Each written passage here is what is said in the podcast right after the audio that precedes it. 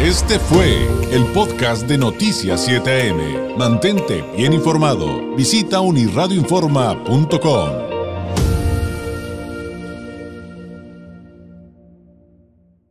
Pues estamos a menos de una semana de las elecciones en Estados Unidos y hay mucho que analizar.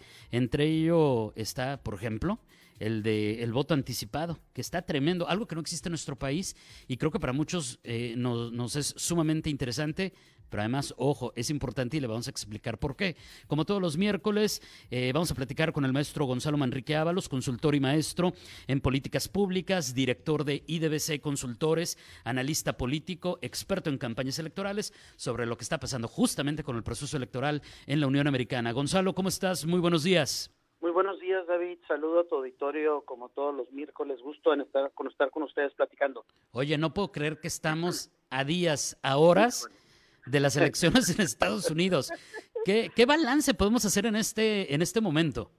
Pues un, un, creo que de entrada un balance de una semana medio difícil de creer porque pues los esqueletos de hace cuatro años cuando Hillary Clinton llevaba una ventaja de tres, cuatro puntos porcentuales sobre Donald Trump y donde todos dábamos por asentado que Hillary Clinton ganaría la elección, pues esta semana recobran fuerza, ¿no? Porque al final del día no es el mismo escenario, no es la misma elección, pero pues siempre los esqueletos, ¿no? Ahí que nos recuerdan lo que puede o podría pasar el próximo martes.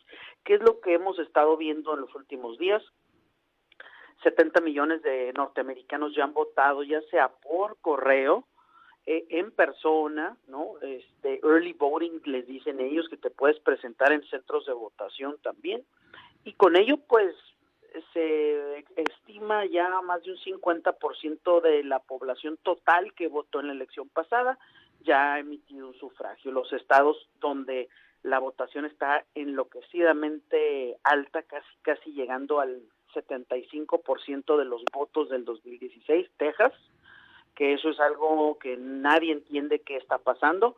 Florida está muy, muy alta la incluso los republicanos ya están votando. Hablamos la semana pasada que en su mayoría estos votantes son demócratas que siempre mandan su voto por anticipado, pero lo estamos viendo ya de ambos lados. ¿Qué estamos viendo, David? Eh, mucho joven votar, hay una, un aumento de del 17% de la gente que había votado por este correo o en persona hace cuatro años, ahorita están votando el 22, 23% según todas las encuestas, todos los análisis de los demográficos. Ese es un punto sumamente importante, quiere decir que hay casi un 20% de aumento en comparación con el año con el proceso anterior de jóvenes participando y cuando digo jóvenes digo yo tengo 43 pero los están categorizando de 40 hacia abajo particularmente este rango es de 25 para abajo pero este sí hay un aumento eh, otro dato interesante que está saliendo que jóvenes insisto de 40 para abajo favorecen a Joe Biden 57% a 30 y algo por ciento, 35, 30 y algo, no me regañen. Este, hay una, un margen amplio este, de los votos anticipados. Eh, vemos a, al presidente de Estados Unidos ya, yo siento que ya enloqueció honestamente con el tema del COVID, lo veo muy desesperado, eh, muy errático. Veo a Biden cerrando con el mensaje de que se requiere un presidente para todos, alguien con el tema del, de, de, la forma de, de, ser del presidente, no tanto la propuesta, y veo a un Donald Trump eh, la cerrazón, en la histeria, este, arremedando hasta, habla como un niño de cuatro años cuando se pelea con otro, eh, mofándose de Kamala, Kamala. Sí. Es, es, patético estarlo viendo en los mítines. Este, ayer estaba en Nebraska. Este, hay demasiados estados que se le están complicando a Donald Trump. Eh, Florida creo que va, va, va bien para Trump, creo que sí.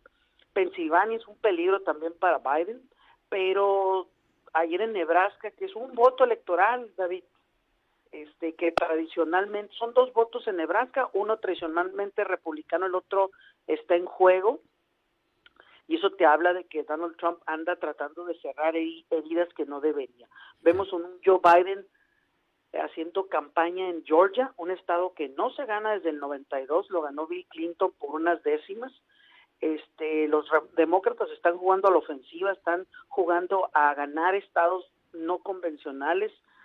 Veo dos campañas muy diferentes, no sé cuál vaya a ser el resultado, pero hay una alta probabilidad de que el miércoles estemos platicando que hay otro presidente, hay un nuevo presidente en Estados Unidos, ¿no? Oye, mm, ahorita que mencionabas lo que vivimos con Hillary Clinton y que no nos debemos de confiar, yo soy de los que daba, juraba que iba a ganar Hillary Clinton y estaba sin creérmela la noche de esas elecciones, pero punto y aparte, eh, la gran diferencia entre lo que ya nos explicaste, ganar los colegios electorales versus ganar el colegio, eh, perdón, ganar los colegios electorales versus ganar el voto popular versus lo que dicen las encuestas. En ese momento en el que de repente se definieron los colegios necesarios para que Donald Trump ganara, ¿qué, habían dicho las últimas encuestas? Eh, ¿qué, decían en ese momento cuando estaba contra Hillary? Hillary gana el, gana el voto popular por dos puntos eh, actualmente todas las encuestas tienen a Joe Biden entre 10 y 5 puntos de ventaja, es mucho más la ventaja. Hay un techo bien importante que Joe Biden tiene que Hillary no tiene. Tú ves todas las encuestas y Joe Biden ya está en 50, 49, 51% de preferencia. Hillary siempre andaba en el 44, 45, 46. ¿Qué quiere decir eso? Que había espacio para el voto indefinido. Actualmente en Estados Unidos, al parecer, los votos undecided, indefinidos, esos volátiles, voto útil, ya no está tan, tan indefinido, es decir, ya, ya decidieron por quién van a votar. Entonces tiene un margen mucho menos de acción Donald Trump de poder, o sea, Donald Trump tiene que convencer a los que no tradicionalmente están convencidos a la primera, más los que ya dicen que van a votar por Joe Biden, porque ya es el 50 o el 50 más uno que están diciendo que van a votar por Biden. Entonces, en las encuestas le veo esa ventaja que no tenía Hillary a, Joe. La otra es que hay mucho más monitoreo de las encuestas estatales.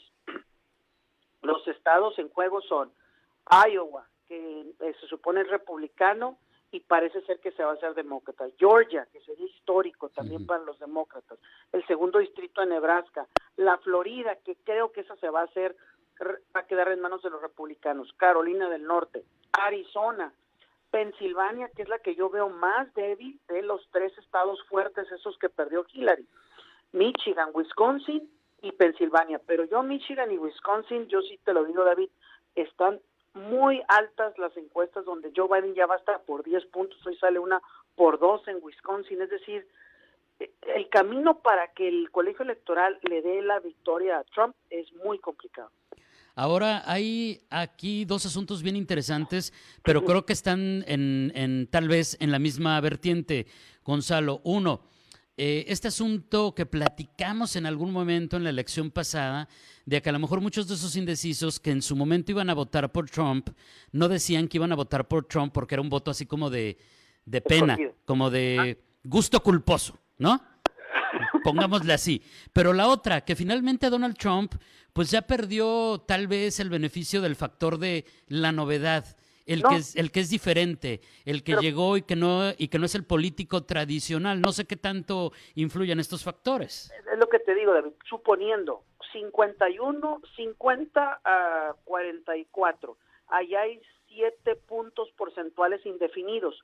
Si los seis puntos se van a Trump y uno a Biden, pues gana, o sea, eh, eh, lo que te quiero decir es que tiene que ganar por un margen muy amplio el voto que todavía no define. Y, y es muy complicado, ¿no? O sea, ya cuando yo estoy en el 50% más uno, pues tengo que convencer a todos los que no han decidido, más los que iban a votar por Biden. Entonces es una tarea mucho más complicada la que tiene Trump que la que tenía Hillary. Hillary siempre andaba en el 44-45 y en el 43-42 había 10 puntos porcentuales de indefinidos, entonces había más margen en esa canasta de, votantes indefinidos y eso no tiene Trump en esta ocasión. Además, las mujeres en suburbios, que también ya lo perdió, la mujer blanca que Hillary perdió por una pelo, Biden lo va ganando por un montón. hay muchos demográficos que no le están favoreciendo a Donald Trump. Tú lo ves en los discursos ayer en, en, Michigan. Hay que un, un, discurso de como de hace 40 años más machista, dice, ya eh, vamos a mandar a sus esposos, mujeres que las amo, a trabajar de nuevo. O sea, ¿qué, qué, pasó con eso, David? O sea, él tratando de hacer un discurso para complacer a la mujer de los suburbios blanca que sabe que va muy abajo, pero con esos discursos pues creo que se aleja como que más, ¿no? O sea, se habla de una persona como que no está muy conectado con la realidad.